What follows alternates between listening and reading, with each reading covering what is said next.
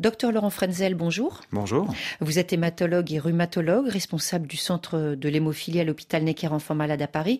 Quand on parle de facteurs de coagulation, de quoi s'agit-il? En fait, il s'agit d'apporter ce qui manque euh, aux personnes qui sont hémophiles, c'est-à-dire leurs protéines qui assurent la coagulation. Euh, dans le cas de l'hémophilie A, on appelle ça du facteur 8, dans le cas de l'hémophilie B, du facteur 9. en fait, les facteurs de coagulation, quand on administre, c'est tout simplement ce facteur 8 ou de facteur 9 qui manque à ces patients.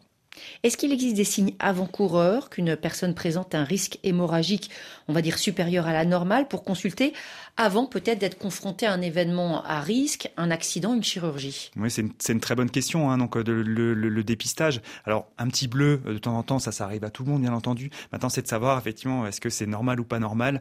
L'apparition de bleu de manière très précoce, j'entends par là chez vraiment plus jeune âge, sont quand ils sont bébés, ou des saignements de nez anormaux qui se répètent, ou des saignements dans les articulations, les articulations qui se gonflent, tout ça ce sont des signaux d'alerte. Il faut effectivement à ce moment-là consulter pour euh, éventuellement dépister une maladie hémorragique. Consulter, ça veut dire quoi? Ça veut dire se rendre dans un hôpital pour faire des tests? Ça veut dire se rendre dans un hôpital ou dans un premier temps euh, voir son médecin traitant hein, qui peut déjà orienter, faire certains tests et en cas d'anomalie sur ces tests, orienté à ce moment-là à l'hôpital. Merci docteur Laurent Frenzel. Tout à l'heure dans Priorité Santé, nous allons parler de l'hypnose, une nouvelle voie pour soigner. Nous verrons comment l'hypnose peut être utilisée avant certaines chirurgies, à la place d'anesthésie médicamenteuse, thérapie, prise en charge de la douleur, des troubles anxieux. Et nous répondrons à toutes vos questions dès 9h10 temps universel.